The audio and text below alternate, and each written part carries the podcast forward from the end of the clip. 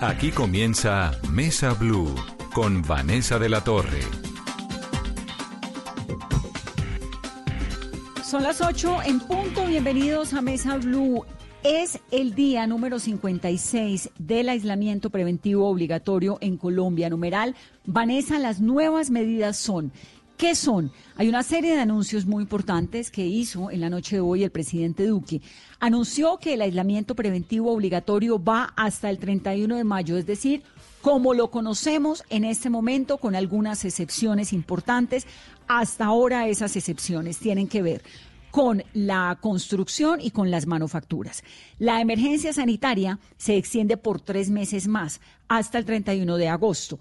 Esta es la herramienta constitucional que le permite al jefe de Estado tomar decisiones sin pasar por la aprobación del Congreso en medio de una situación de urgencia o de emergencia, que es la que estamos viviendo. Entonces, esa potestad que tiene el presidente bajo la figura de la emergencia sanitaria va hasta el 31 de agosto.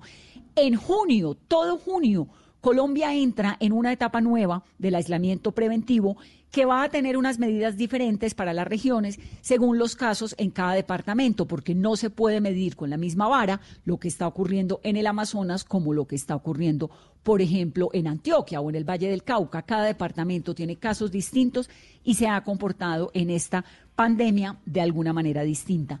Las limitaciones en los temas de transporte público, esto es muy importante, se mantienen con el máximo del 35% de ocupación. Si sube, ese porcentaje de ocupación en el transporte público. En el caso de Bogotá, por ejemplo, la alcaldesa había dicho hace unas semanas que se cerraba el transporte público.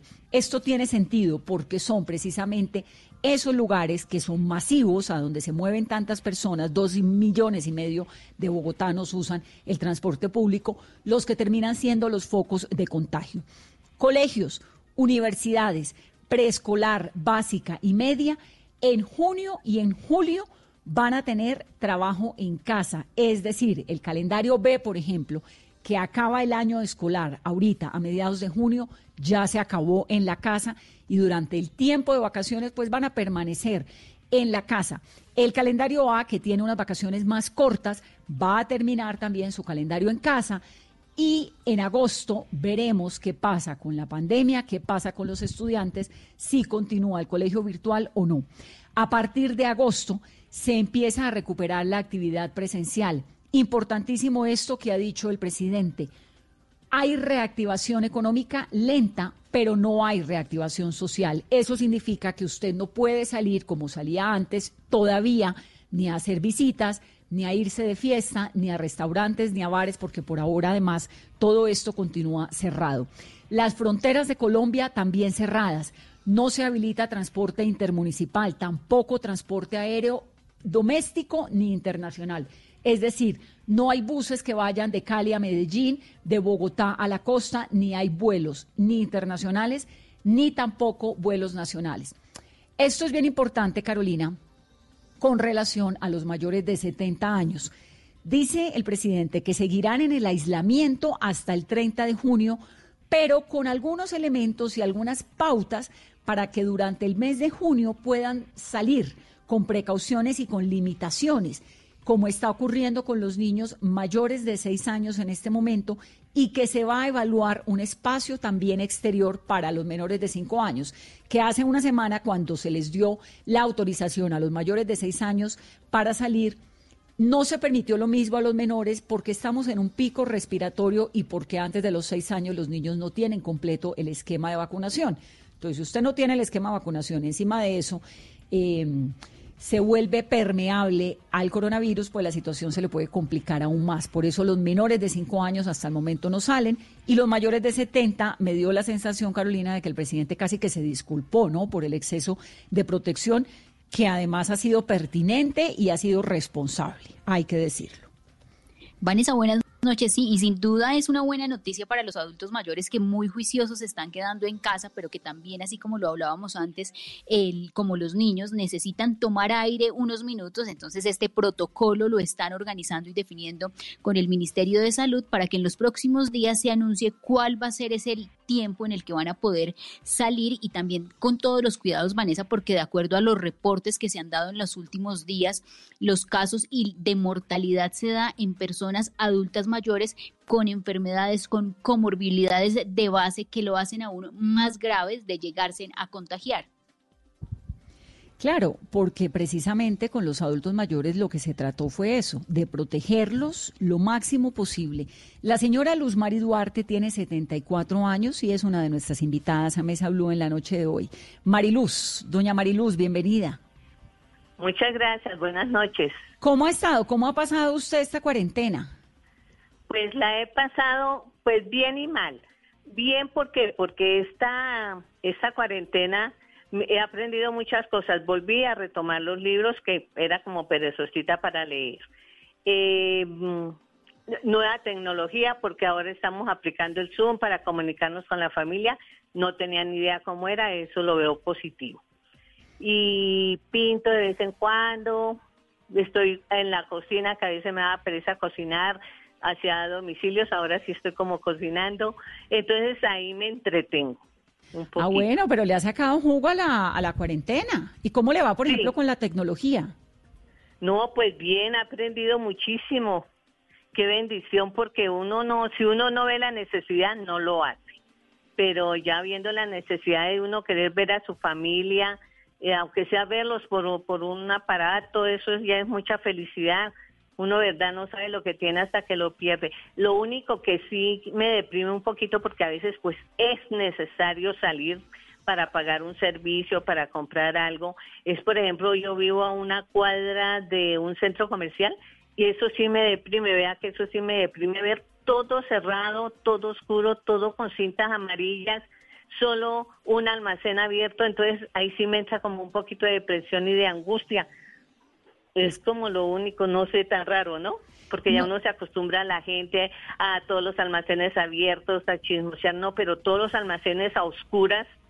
Ese centro comercial es lúgubre. Para todos ha sido una imagen muy dura, la de las ciudades cerradas, la de los lugares que solíamos frecuentar apagados. Doña Mariluz, me dijo entonces que está con su hijo, ¿verdad? Sí. ¿Hijo de cuántos años? ¿La cuida bien? Él, él tiene 37, pero él está en teletrabajo y no, pues prácticamente únicamente podemos vernos media hora que le dan de almuerzo y de resto no se puede parar del computador a puerta cerrada.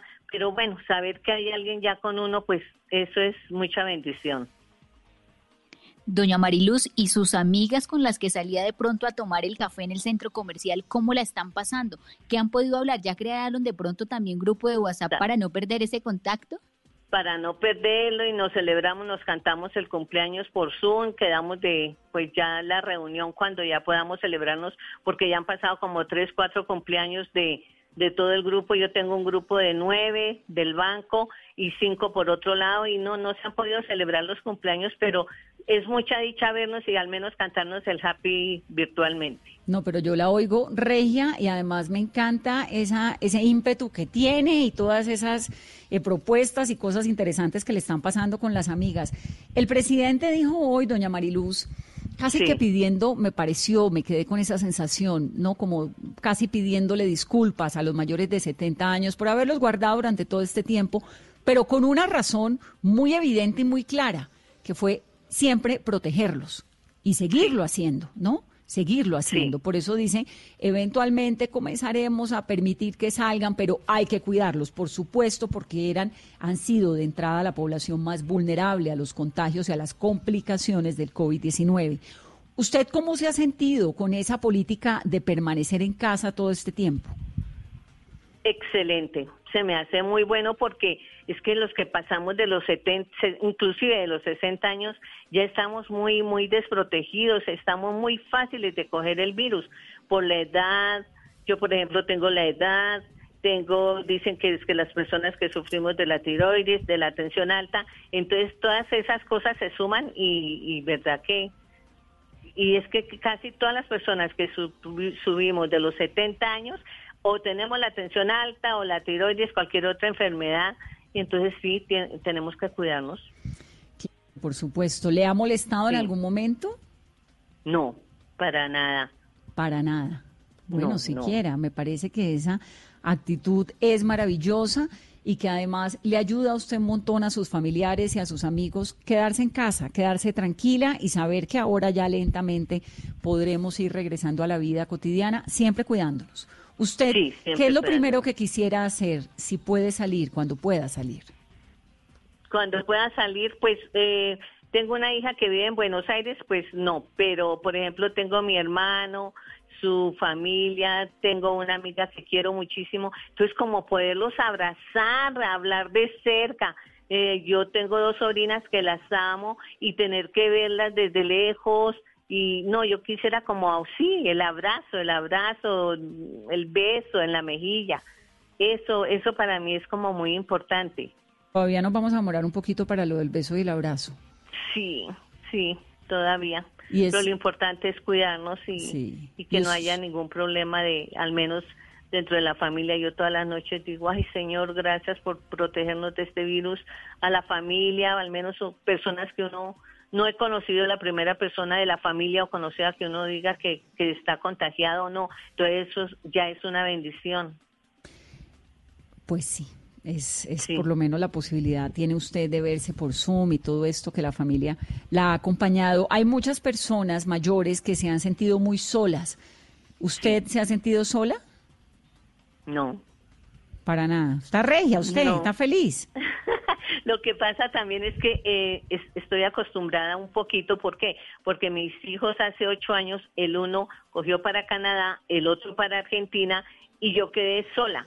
Entonces he aprendido como a, manejar ese tipo de, soledad, de, estar sola pero entonces me he ocupado, me, yo cuando trabajaba en, en mi oficina se me dañaba el dobladillo del pantalón, entonces yo que cogía una cocedora y así duraba hasta que se acababa el pantalón. Hice cubrelechos, he hecho, he pintado en madera, cosas que no me imaginaba hacer, pero las hice porque es que hay que, disimular la depresión, no, no hay que dejarle coger ventaja. Entonces ya estaba yo como acostumbrada a estar ocupada, a tener la mente en otra cosa para no, no dejarse uno coger de la soledad y la tristeza. Señora Mariluz, ¿y cuál es la clave para llegar uno a los 74 años con tanto optimismo, tan activa? Y ese mensaje también porque hay, hay adultos mayores que, que están como deprimidos en estos días tan complicados. Sí, lo que pasa es que no sé, es como el modo de ser. Yo, por ejemplo, en el grupo dicen que yo soy la que hago reír, la que bailo. Yo imito a Rocío Durcal. Cuando salí pensionada me metí a bailar tango. Entonces es también como el modo de ser. Qué maravilla. ¿Y dónde baila tango en dónde? Eh, yo hacía presentaciones en los hogares geriátricos, en, en la Universidad Piloto y hago la fonomímica de Rocío Durcal, pero eso es para polémica porque todo el mundo cree que sí canto porque lo hago perfecto, si hay que llorar, lloro, entonces todo eso me gusta. Qué maravilla, pues me parece que tiene una actitud genial ante la vida. ¿De dónde saca esa, esa actitud? Esa, ese optimismo que mantiene? ¿Cómo no se ha dejado golpear de los años? Tal vez porque, bueno, su merced no me conoce, pero cuando, por ejemplo, me da risa que voy a un banco, me hago en la fila de la tercera edad y me llaman la atención, no, esto es para la tercera edad, porque dicen que reveló como máximo 55, 60 años. Entonces eso también pues como que me levanta la autoestima de saber que no revelo la edad que tengo pasó con su marido? Eh, uy, yo llevo 33 años separados, pero su merced puede creer que somos los mejores amigos del mundo y de la persona que yo le estaba nombrando antes, que estimo muchísimo y que me hace mucha falta, es la esposa de él.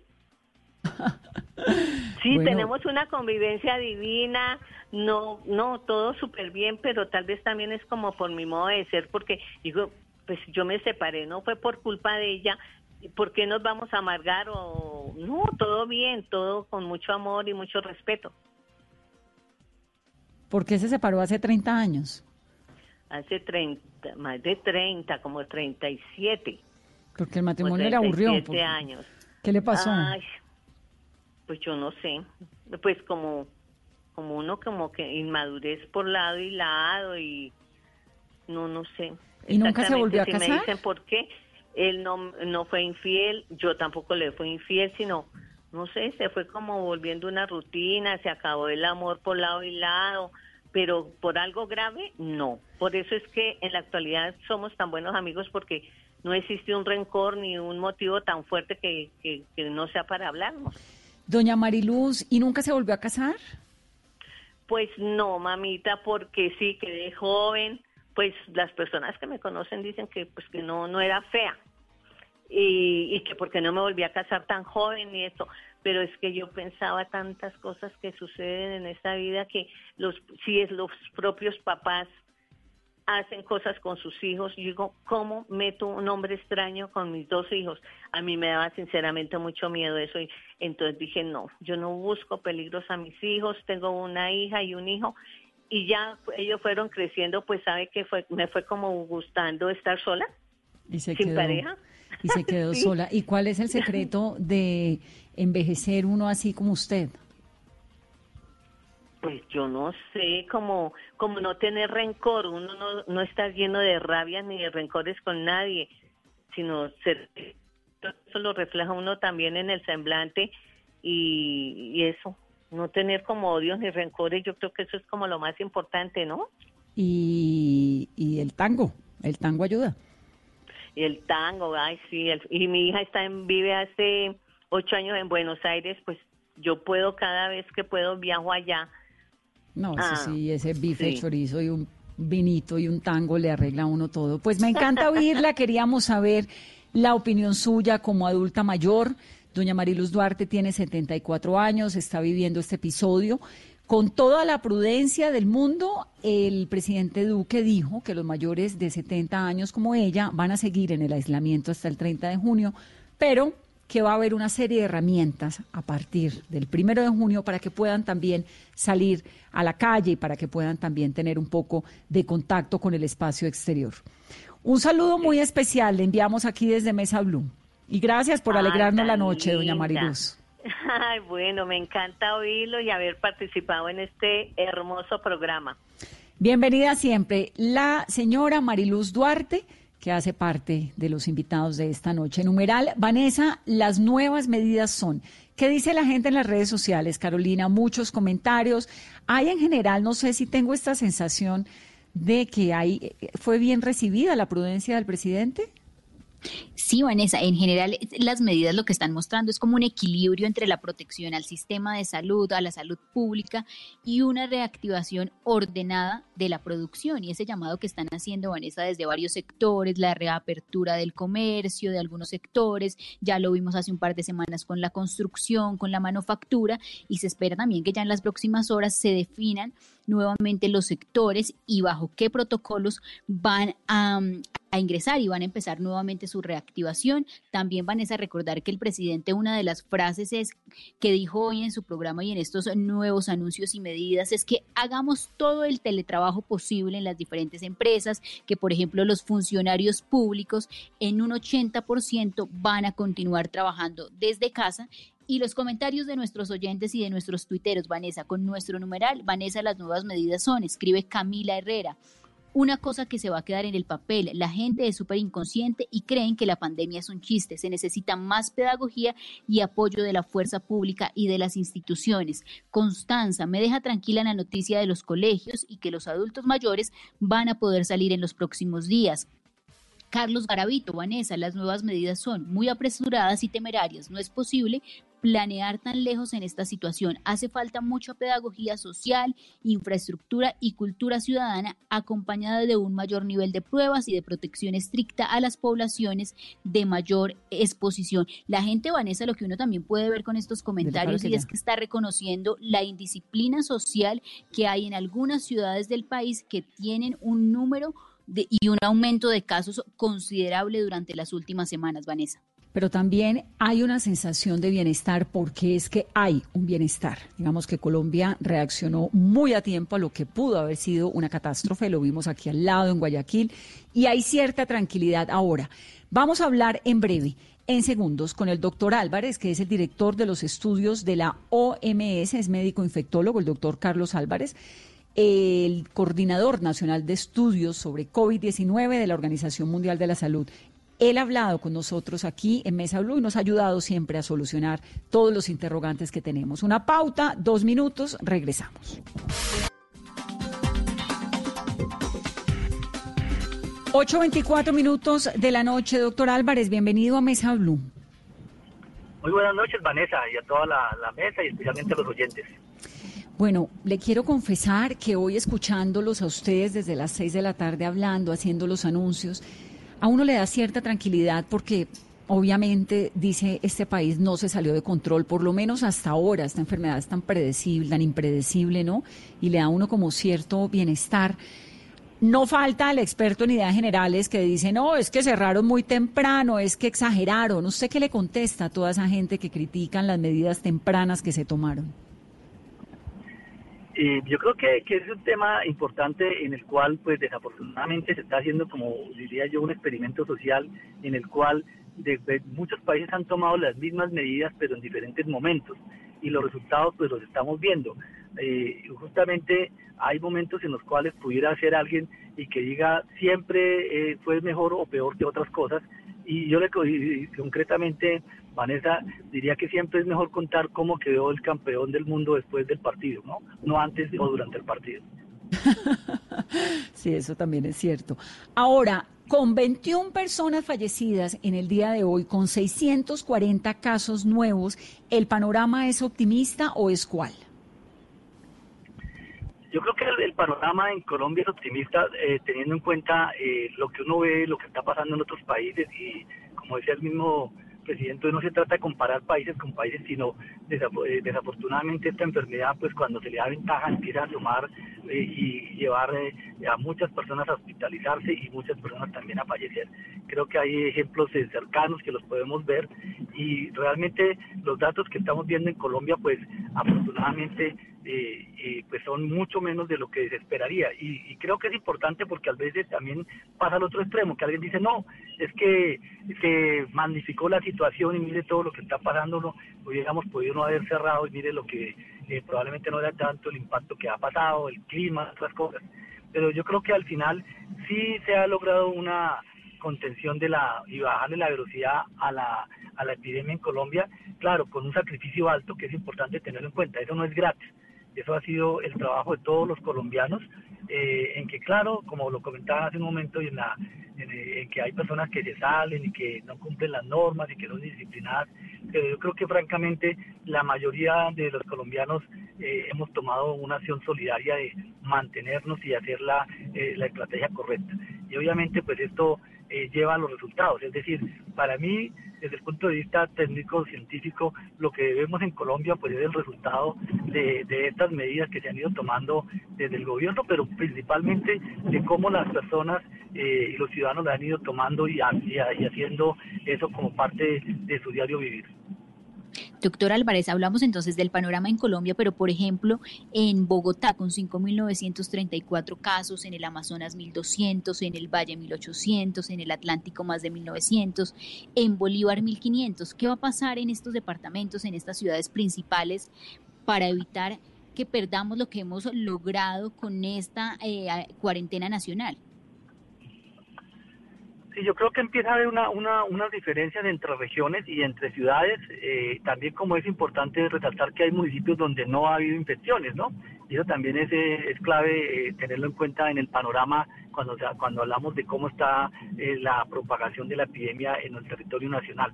Y creo que así como se ha planteado situaciones en las cuales a los municipios se les han dado ciertas, o se ha liberado la en la circulación en municipios donde no hay, no se ha encontrado o no se ha detectado el virus afortunadamente, también en otros municipios como Leticia, que por con, razones pues conocidas ha, ha, tenido que un número inusitado de casos, pues básicamente también se han tenido que restringir las medidas o como la misma ciudad de Bogotá pues ha tenido que empezar a restringir en algunas ciudades, en, perdón, en algunas regiones, que es lo que llaman las zonas naranjas, también hace una búsqueda activa de casos y también ser mucho más estricto en el cumplimiento de las medidas.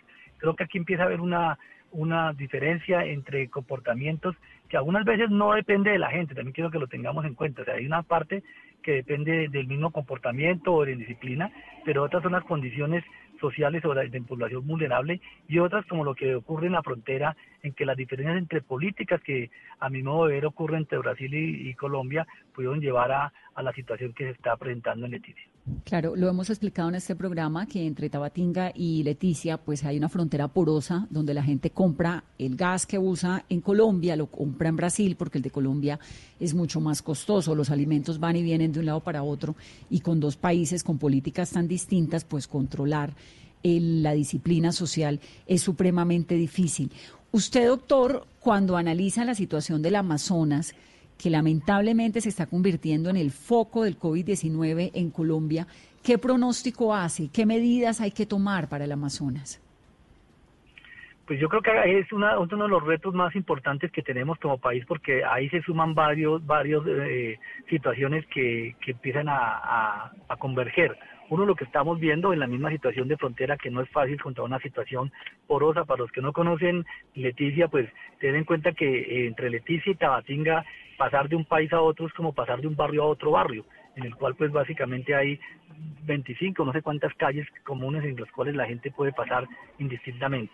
Pero también hay un tema de que es difícil la misma pedagogía, digamos que entre nuestra población hay un grupo de población indígena en el cual la forma de la de pedagogía pues tiene que ser obviamente hacer una adaptación y una pedagogía cultural que debe ser hecha acorde al, al conocimiento y, al, y a los conceptos también hay situaciones de vulnerabilidad que hacen, eh, que dificultan la misma situación en, en la Amazonía y un problema de infraestructura hospitalaria que hace que pues el país tiene que volcarse a poder controlar de forma adecuada. Eh, en ese escenario creo que la búsqueda activa de casos, empezar a buscar activamente casos, empezar a hacer pruebas masivas eh, para detectar las personas que están infectadas o que están incluso pues, eh, con síntomas o sin síntomas eh, y empezar a hacer el, el confinamiento y las medidas que se han venido tomando siendo mucho más estricto, pues son medidas que deben ir de la mano a los que a las otras medidas que se hacen desde ámbitos fuera de la salud que permiten fortalecer a esta población. Y ese es un reto que probablemente pueda eh, ocurrir en otros municipios porque lo que pasa en Leticia podría pasar en otros municipios con características similares y eso nos obliga a no bajar la guardia. Creo que acá es un clave, es claro el mensaje, Vanessa, en que cuando bajamos la guardia pasan situaciones como las de Leticia. Es decir, aquí no se trata de luchar contra un enemigo, a veces se habla una guerra contra el virus. El virus no está en una guerra, el virus tiene una dinámica eh, de transmisión en biología y que básicamente no está a favor o en contra de la humanidad, sino sencillamente se está dispersando en ciertas condiciones y si nosotros le ayudamos a, favorecerle, pues básicamente se, se, da la lógica en que hay una propagación del virus y cuando hay propagación, unas personas, la mayoría son asintomáticas, pero como ya lo hemos manifestado varias veces, un porcentaje se complica y un porcentaje adicionalmente, a pesar de que tengamos camas de cuidado intensivo y tengamos médicos expertos manejándolos, pues desafortunadamente pueden fallecer. Doctor Álvarez, ¿el virus ha bajado su potencia? en ese transcurso, eso ocurre con los virus, en ese transcurso que arranca en Wuhan pues desde el año anterior y ocurre lo de China que cierra el 23 de enero, luego la declaración de la pandemia, el golpe tan duro a España, Italia, Nueva York, llega a América Latina, ¿ha reducido su potencia? ¿O eso no, le pasa a los eh, virus? Eso le pasa a los virus, eso es lo que técnicamente se habla de, los virus pueden mutar pero cuando mutan eh, tienen que ser unas mutaciones importantes para cambiar eh, eso que técnicamente llamamos la virulencia, es decir, la capacidad de, producir daño, que yo lo, plantearía como a manera de ejemplo o de símil, cuando tenemos dos perros, pues no es lo mismo tener un, un, una, un French Poodle a tener un Doberman o un Rottweiler, eh, no quiero eh, peyorativamente hablar de la raza, solamente para la comparación en que pues claramente son dos perros pero que pueden morder de forma diferente. Y así pasa con los virus, pueden cambiar y, pueden ser diferentes. Pero en este caso, este coronavirus, este SARS-CoV-2, han habido mutaciones y es importante que, que lo entendamos, es decir, si hay alguna variación. De, si cogemos, imagínense la hebra del virus, del todo la secuencia del material genético del virus, han variado algunas de, las de esas eh, componentes de la hebra, pero no es una variaciones importantes que permitan decir que esas mutaciones que se han presentado tengan algún impacto en esa eh, agresividad del virus. Ni es más agresivo ni es más ni es menos agresivo, es decir, sigue con el mismo comportamiento de que apareció al que apareció en Wuhan. ¿Por qué el presidente decidió algo, digamos, en las especulaciones de lo que iba a anunciar? Sobre la mesa estaba la apertura de las peluquerías, la apertura de los centros comerciales. ¿Por qué? Y con el panel de expertos y asesores, donde está usted incluido, decidieron que no, que por ahora no si hay, si hay unas recomendaciones que se hicieron en, el tema de, eh, del momento y esperar un momento para saber también saber cómo es el comportamiento eh, o la misma dinámica de lo que se ha hecho eh, hasta este momento. Tener en cuenta que cuando se toma una medida, el impacto que se puede ver sobre la propagación del virus se puede demorar entre 10 a 15 días.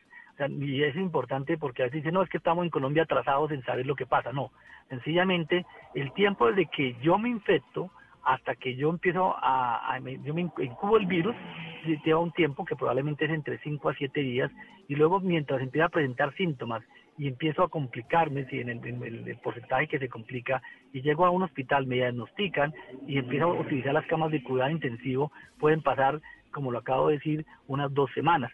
Entonces, muchas de las medidas que se toman, pues hay que evaluar cómo ha ido modificando y cómo eh, eh, eh, se impactan en la dinámica de la transmisión y en los datos que miramos o los indicadores casi que dos semanas después. Es decir, las medidas que se tomaron la primera semana de mayo o estamos viéndolas hasta ahora. Y hay algunas medidas que se han tomado, pero no han no significa que una se abra la economía hoy, inmediatamente al día siguiente toda la economía que se abrió esté activa. Pues de hecho, parte de lo que se ha hecho me parece que ha sido de forma muy prudente que las personas o los sectores de la economía que se han abierto, pues tienen que tener protocolos de bioseguridad, establecerlos, mostrarlos, eh, ser validados por los eh, municipios y de esa manera poder realmente salir de forma segura. Y eso hace que se va postergando un poco las medidas que se van tomando a la realidad. Sí, eso es como prueba y error, ¿no?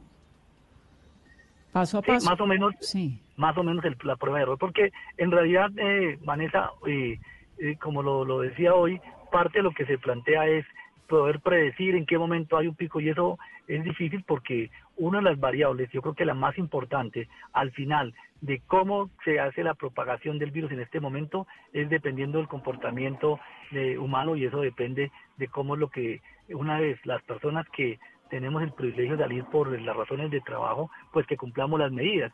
Si las, si las imagínate hipotéticamente, si cumpliéramos todas las medidas, eh, específicamente las personas que están enfermas se quedaran en su casa, no salieran, no de, estuvieran a dos metros de distancia porque las condiciones ideales fueran iguales para todo el mundo, y las personas que están sin síntomas cumplieran las medidas que se han recomendado, probablemente la transmisión del virus cayera independiente si la gente está o no está en la calle. Lo que pasa, eso suena muy bonito e hipotéticamente, pero en la realidad no puede suceder, no sucede. En la realidad pues encontramos eh, en que hay personas que pueden cumplir, otras que no, quieren, no, no, no pueden cumplir, otras que no quieren cumplir y, y otras que las condiciones mismas sociales y de, de trabajo pues hacen que se, o se dificulta que eso suceda. Entonces eso hace que haya una mayor o menor transmisión del virus en un momento dado. Lo que sí es claro es que a medida que haya más gente circulando, pues desafortunadamente podría uno predecir que empieza a haber mayor probabilidad de gente que se pueda contagiar. Por eso la importancia de, de lo que hemos venido eh, enfatizando de, del autocuidado, pero también acompañado de las acciones colectivas de los municipios que faciliten que eso ocurra y adicionalmente pues que las medidas que se están tomando eh, del gobierno en todos los sectores pues se unan y, sean, eh, hagan una simbiosis en general entre los, las acciones individuales, colectivas y gubernamentales. Doctor Álvarez, es que sin duda usted habla del pico y todos nos hemos preguntado cuándo va a llegar ese pico y el mensaje que usted está dando esta noche en Mesa Blue es muy importante, que ese pico depende del comportamiento de todos nosotros y cómo nos estamos comportando con las medidas que se están tomando se mantiene que el pico podría ser a finales de junio o se va a extender con la reapertura de los sectores y con la mayor cantidad de gente que se va a empezar a ver también en las calles? Sí, yo diría que si, que si sumamos eh, las medidas y al final eh, pues eh, se mantiene una disciplina alta, que yo creo que se ha mantenido en general, creo que a veces hablamos de las excepciones porque a veces es mejor ver el punto negro en la pared blanca, pero mira, miramos que la mayoría de la gente sí ha cumplido, es decir, si, si, si efectivamente las personas que empiezan a, a salir empiezan a entender que cuando no cumplen las medidas, no solamente están eh, afectándose a ellos como, como personas individualmente, sino que están afectando a sus seres queridos y a su familia cuando regresan a su casa y adicionalmente pueden afectar a sus colaboradores, sus compañeros en el trabajo y que puede ser el, motivo para que una microempresa cierre eh, o, no pueda seguir avanzando porque haya un brote, yo llamo un brote cuando se presentan varios casos en el mismo sitio, pues si somos conscientes de eso, pues probablemente vamos a mitigar esa posibilidad de dispersión de casos. Si no lo somos, pues probablemente va a pasar que a medida que haya más gente, como lo decía hace un momento, pues va a empezar a aumentar los casos. Va de la mano también la capacidad que tenga el, sistema de salud, tanto para detectar los casos tempranamente como en el caso que lleguen eh, los casos que se complican, pues manejarlos adecuadamente y tener la capacidad hospitalaria, que eso también ha ido mejorando afortunadamente. No a la velocidad que uno quisiera que pasara, pero es que muchas veces no solamente con decir que eh, vamos a abrir 100 camas, pues se pueden abrir las 100 camas. Hay muchas cosas que deben sumarse para poderlo hacer. Es que usted decía hoy en la, en la declaración allí con el presidente algo que a mí me sorprendió un montón y es que el pico podría incluso no llegar, no me acuerdo si fue usted o el ministro de Salud ahora que lo digo, pero que incluso el pico o podía no ser tan alto o no haber pico, que no que no fuera como es que cuando uno habla del pico pues inmediatamente piensa en el apocalipsis, pues porque el pico es lo que hemos visto en ese desborde de los sistemas de salud. Pero el pico no necesariamente llegue, es una posibilidad, así como las cosas se están manejando. Sí, yo creo que sí, fui yo el que dije esa, afirmación y, pues básicamente eh, el, tema sí es... Qué pena, qué pena que no me acuerde quién era, pero me llamó la atención y ahora que le digo, digo, no, ya no me acuerdo si fue usted o fue el ministro, pero sí fue usted, ¿no? Sí, sí, y es que a veces yo que estamos eh, obsesionados con el pico, que cuándo va a llegar el pico y cuándo va a ser el pico, pues en realidad Fíjate que uno de los puntos claves es que había una posibilidad de un pico cuando no hacemos nada. Es decir, si no hacemos nada, absolutamente, pues el pico va a llegar y va a seguir llegando. Y, y ya realmente ese pico inicial de posibles casos, pues eh, ya no va a ser, porque eso, todas las decisiones que se han venido tomando, pues hacen que, independiente en el momento que se han tomado, pues eh, ya no va a haber ese número inusitado de casos. Es posible que sigan apareciendo casos y si, y si, nos, y si nos relajamos, ese es el punto clave sea, si nosotros bajamos la guardia y pensamos que, ah, no, esto en Colombia nos, pues, entre comillas, nos salvamos del pico, entonces ya no, ya no hay nada, ya pues, podemos hacer todos, salir a la calle otra vez, pues no, definitivamente, eh, pues si, si las medidas se mantienen, si empezamos a mantener autocuidado, las empresas son conscientes de también facilitar que hay que hacer eh, eh, cambios estructurales en las empresas, se mantiene la estructura de teletrabajo, se mantiene que solo salimos a, a la calle cuando realmente necesitamos salir a la calle y todos estos este tipo de, medidas que se, han estable, que se han estableciendo, es importante que, que lo, los, nos concienticemos, perdonen, concienticémonos que eso es lo que puede cambiar esa presencia de un pico o un pico mediano o un pico más pequeño. y en eso es importante que también el hecho que una persona, el sector de la economía se abra y que la gente pueda salir a la calle, pero si yo no tengo necesidad de salir a la calle porque puedo seguir en teletrabajo, puedo seguir en mi casa, pues hay que hacerlo. Eso es lo que al final no va a hacer impacto sobre el sistema público de transporte o sencillamente me va a exponer menos a mí como persona y a mi familia. Creo que acá hay un mensaje, eh, Vanessa, que, creo que vale la pena empezar a, que lo tengamos nosotros claros. También es importante que ya hay unos mensajes que se han venido repitiendo y repitiendo de que hay que lavarnos las manos, del aislamiento físico, eh, a dos metros de distancia idealmente, desinfectar áreas comunes, pero tenemos que pasar de que lo entendamos a que lo hagamos, que lo apliquemos. Es decir, empezamos a tener eh, adherencia a esas recomendaciones, porque nada sirve que lo entendamos si no cambiamos nuestro comportamiento. Es realmente entender que hay un cambio de comportamiento, así como ya hemos visto que eh, empezó a cambiar el comportamiento radicalmente con no darnos la mano, no salvarnos de mano. Creo que esas otras medidas también tenemos que cambiar radicalmente, que esta es la forma como vamos a tener que hacerlo de aquí en adelante. Y que también entendamos que cuando lo hacemos bien, no solamente disminuimos la transmisión del, de este nuevo coronavirus, sino también de otras infecciones que también se transmiten de la misma manera.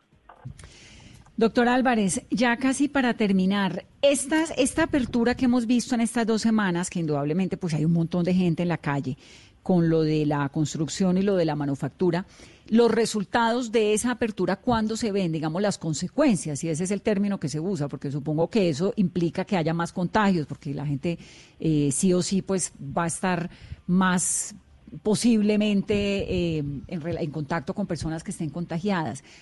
O ese, o ese contagio, como esto arrancó hace dos semanas, ya lo estaríamos viendo. Yo creo que lo, empezamos a ver algunos inicios, pero hay que tener en cuenta que, como decía hace un rato, no, no fue, no inmediatamente se dio la fecha de inicio de estos sectores, empezaron a salir, sino que lo han hecho de forma paulatina.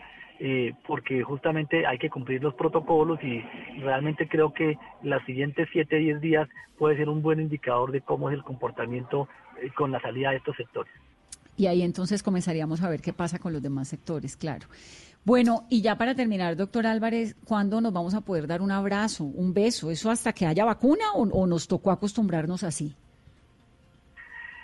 Ah, una eh, pregunta extremadamente difícil porque sí realmente es un, tema en el cual eh, cambiaría esta dinámica que tengamos como tú lo planteas una vacuna o un tratamiento efectivo o en que empiece a haber ya, lo, un número importante de personas que ya hayan estado expuestas al virus y que se hayan infectado y se hayan recuperado eh, y que adicionalmente podamos decir el virus no, pues, no repite, que es un tema clave a tener en cuenta que eh, tenemos la corazonada de que sea así, pero todavía es una corazonada. Científicamente no podemos decir en este momento que una persona se recupera y que no se vuelve a reinfectar.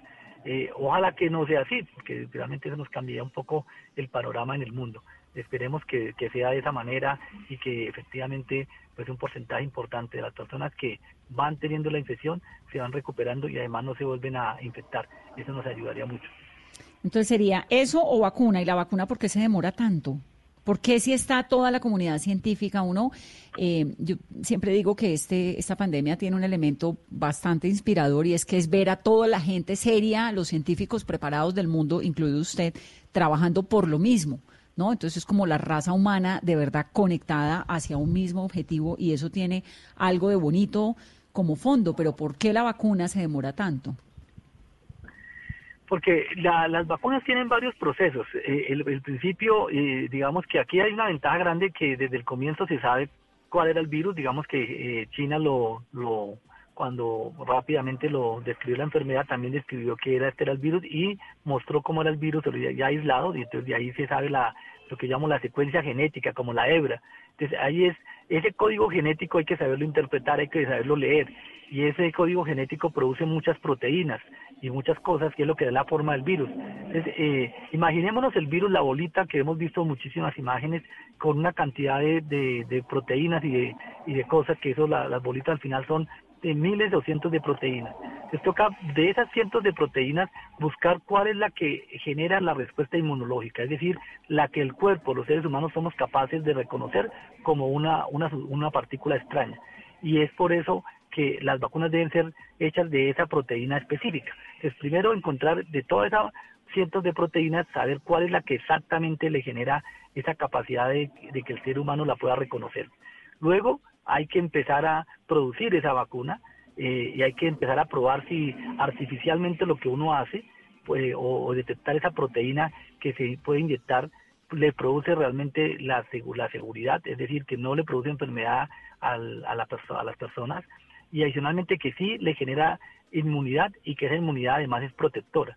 Eso que parece sencillo en lo que estoy comentando, en la vida real pues requiere tiempo. Es decir, yo no puedo saber si una vacuna es protectora sino antes de cuatro, ocho semanas o doce semanas para saber si efectivamente fui capaz de producir anticuerpos y esos anticuerpos me protegieron de forma segura. Entonces hay unos tiempos que, a pesar de que se quiera acelerar, pues son tiempos de la biología que no, no, no, no, no, no se pueden eh, eh, acortar. Yo no, yo no, por más que tenga la voluntad de que mi hijo crezca más, pues no va a crecer más, va, va a crecer a una velocidad determinada para hacer el cine. Y, y, una vez se tenga la vacuna, pues hay que parar a producirla y empezar a producirla de forma masiva para que haya vacuna para todo el mundo y luego distribuirla. Aquí hay una, un balance interesante eh, en lo que tú planteas y es, hay una, una cosa que se está haciendo por primera vez y es que justamente algunas vacunas están, al mismo tiempo que se están haciendo las fases experimentales, eh, se está haciendo la producción de la vacuna. Normalmente se hace las las, las, las ensayos y cuando la vacuna funciona se empieza a producir. Aquí para ganar tiempo se está empezando a hacer con las vacunas que están como en proyecto y se están haciendo las pruebas en los seres humanos, se está al mismo tiempo haciendo la producción. Con la, el desafío de que si la vacuna funciona, ya está lista. Eh, pero si no funciona, desafortunadamente, pues toda esa producción de vacunas se perdió. Pero es una apuesta muy dura que lo están haciendo países como Estados Unidos o como Inglaterra con la India y jugando a cortar esa velocidad. Eso podría hacer que el tiempo pudiera cortar. Eso tiene, eso tiene de especial este, este episodio, saber que la ciencia, que los equipos científicos más serios y más preparados, nuestra generación, están avanzando a toda para volvernos la vida como la conocimos. Doctor Álvarez, siempre es un gusto hablar con usted y una ruta además. Entiende uno qué es lo que está pasando y qué es lo que se viene. Muchas gracias por su generosidad, sobre todo hasta ahora. No, con muchísimo gusto. Y, y Vanessa, no nos cansemos de repetir que mientras no haya vacuna ni tratamiento, realmente los antídotos que tenemos son sencillos. A veces por lo que son tan sencillos pensamos que no son tan efectivos, pero de verdad que lavando las manos nos salva vidas. Y, tener el aislamiento físico eh, y si vamos a colocarnos el tapabocas, colocárnoslo bien. De nada sirve hacer la mímica del lavado de manos, hacer la mímica de ponerme el tapabocas, porque finalmente eso no nos va a tranquilizar sino el alma y el espíritu, pero no nos va a evitar que nos contagiemos de este coronavirus. Yo me acuerdo que le pregunté si usted se quitaba los zapatos en la entrada a la casa y me dijo que depende, pero que no siempre. ¿Todavía sigue sin quitárselos? Sí, porque yo creo que a veces nos, nos, preocupamos por algunas cosas que, que de pronto no es la manera de contagiarnos y por las importantes no lo hacemos. Yo, por ejemplo, creo que a veces el ponernos guantes en la calle puede ser que me da la sensación de que tengo las manos limpias y hace que me las lave menos. Y probablemente lo que hace es justamente eh, tener unos, unos guantes que no me los cambio y duro tocando superficies contaminadas, acumuladas y probablemente tienen mayor riesgo de contagio. Entonces así pasa con lo de los zapatos. Por preocuparme si desinfecto la suela del zapato, de pronto no tengo las precauciones adecuadas de lavarme las manos o desinfectar otras áreas que son las que debería preocuparme. Cierto. Doctor Álvarez, gracias por estar en Mesa Blue. Bueno, un placer.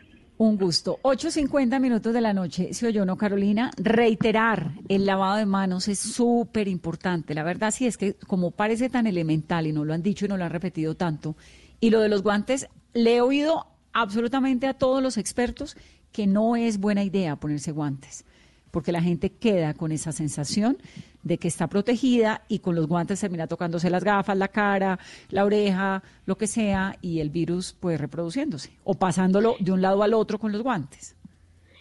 Vanessa, y el mensaje también es claro, en la conciencia del autocuidado y el tema del pico, que el mensaje es, depende de nosotros. Puede que logremos un pico, puede que no lo logremos, que logremos mantener las cifras como las tenemos y controladas como estamos, y por favor, los abrazos por ahora todavía no, no vamos a poder tener vida social, lo reitera, y no olvidar, Vanessa, lavado constante de manos. Importante y también tener esa sensación que, que estamos teniendo porque es real. En Colombia han pasado las cosas de manera muy optimista porque se tomaron las medidas cuando tocaba a tiempo, lo suficientemente temprano, como el gobernador de Nueva York en algún momento decía, a mí que me juzguen por ser extremadamente prudente, pues eso le está pasando al gobierno colombiano, fue extremadamente prudente y como consecuencia de esa prudencia creo que estamos pasando de agache con todo y el dolor de las personas que han fallecido y los contagios que son muy preocupantes, pero las cifras en Colombia son bastante optimistas hasta el momento. Recordemos, Hoy, 640 casos con 6.158 pruebas em, que se hicieron el día de hoy. Venimos en un promedio de 6.000 pruebas desde hace 10 días más o menos. El lunes, ayer, 721 casos con 5.471 pruebas. El domingo, 635 casos con 6.303 pruebas. El gobierno ha dicho que quiere llegar a 10.000 pruebas diarias, 10.000, 12.000 pruebas diarias. Y ahí va, ahí va y seguramente cuando tengamos las 10.000 pruebas diarias, pues las cifras de contagio aumentarán aún más, porque las pruebas además, lo que ha explicado el gobierno, el ministro, es que son focalizadas a poblaciones que aparentemente pueden ser más vulnerables o con más riesgo de contagio. Entonces, lo que sí le va quedando a uno es esa sensación de que, bueno, hay una hay un panel de gente muy experta asesorando las decisiones que toma el gobierno y fíjense que hoy el anuncio que se esperaba era la apertura de las peluquerías y de los centros comerciales que no se dio. Y eso no se dio pues porque seguramente están terminando, como nos explicaba el doctor Álvarez, de ver cuáles son las consecuencias de las aperturas de la semana anterior. Casi 17 mil personas ya están contagiadas en Colombia, 16.935 al día de hoy. 613 personas han fallecido. 853.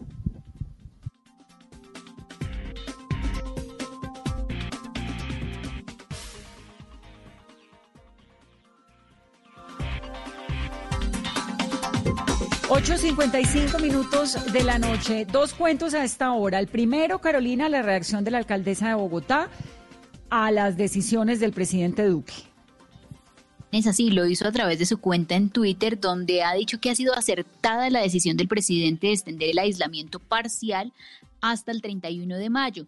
Dice que en Bogotá la cuarentena salvó vidas, el aislamiento parcial lo hemos podido manejar, pero mantenerlo con prudencia es lo correcto. El desafío es aprender a cuidarnos para volver a encontrarnos. Lo segundo, cierto malestar que ha generado en algunos sectores el nombramiento de Jorge Rodrigo Tobar, que es el hijo de Jorge 40 como nuevo coordinador de víctimas del Ministerio del Interior, porque además eh, pues hay jóvenes muy preparados, como él incluso, o tal vez más, que han pasado hojas de vida y no han logrado puestos. Vanessa, sí, lo, la llamada meritocracia y en un sector de las víctimas lo han calificado este nombramiento como un insulto y hay quienes, por ejemplo, Rodrigo Londoño, han dicho que esto es un acto de reconciliación. Recuerda, Vanessa, el año pasado, en un encuentro de paz en, el departamento de Boyacá, se encontraron Jorge Rodrigo Tobar y Rodrigo Londoño en su momento, entonces opiniones divididas. El cargo que tiene es coordinador del grupo de víctimas del Ministerio del Interior y también la ministra defendió este nombramiento en el marco de un debate en el Congreso de la República hoy, Vanessa. Habrá que esperar. El Congreso hace rato, ¿se acuerda que aquí lo habíamos contado en Mesa Blue hace rato que estaba claro, en el Congreso? Él hizo parte de, de una UTL, de un representante a la Cámara del Centro Democrático. Sí, bueno, pero ¿sabe a quién le ha caído bien regular también este nombramiento? A la familia Palomino, porque uno de los hijos del general Palomino ha tratado de encontrar trabajo en la Contraloría, es administrador de empresas, tiene una maestría, lleva un año pasando hojas de vida y tratando de conseguir puesto y no ha podido. Entonces la familia también del general Palomino dice, bueno, pero ¿por qué ese sí y nosotros no? ¿No? Ahí hablando un poco también de la incomodidad y de la meritocracia. Pero bueno, así es la política en nuestro país. Son las 8.57 minutos de la noche, es martes. Es muy importante reiterar lo que hemos escuchado y tener paciencia, porque esto del colegio virtual, lamento informar que se amplía durante de aquí a agosto y vaya uno a saber qué más. Toca tener paciencia con los niños. Vamos a tratar de hablar esta semana con la ministra de Educación para que nos diga qué herramientas está dando el ministerio, por ejemplo, para cuando no hay colegio, porque los colegios, el calendario B sale a vacaciones, ahora los dos salen a vacaciones, el uno a vacaciones de fin de año que son largas y el otro a vacaciones de mitad de año que son cortas, pero salen a vacaciones. ¿Y qué vamos a hacer con todos esos chinos de vacaciones? Por las casas. De eso vamos a seguir hablando aquí en Mesa Blue. Son las 8.58. Que tengan una muy feliz noche. Lávense las manos. Recuerden que arranca una reapertura económica, pero no un acercamiento social. Eso es clave. Los abrazos y los besos los guardamos todavía. Feliz noche.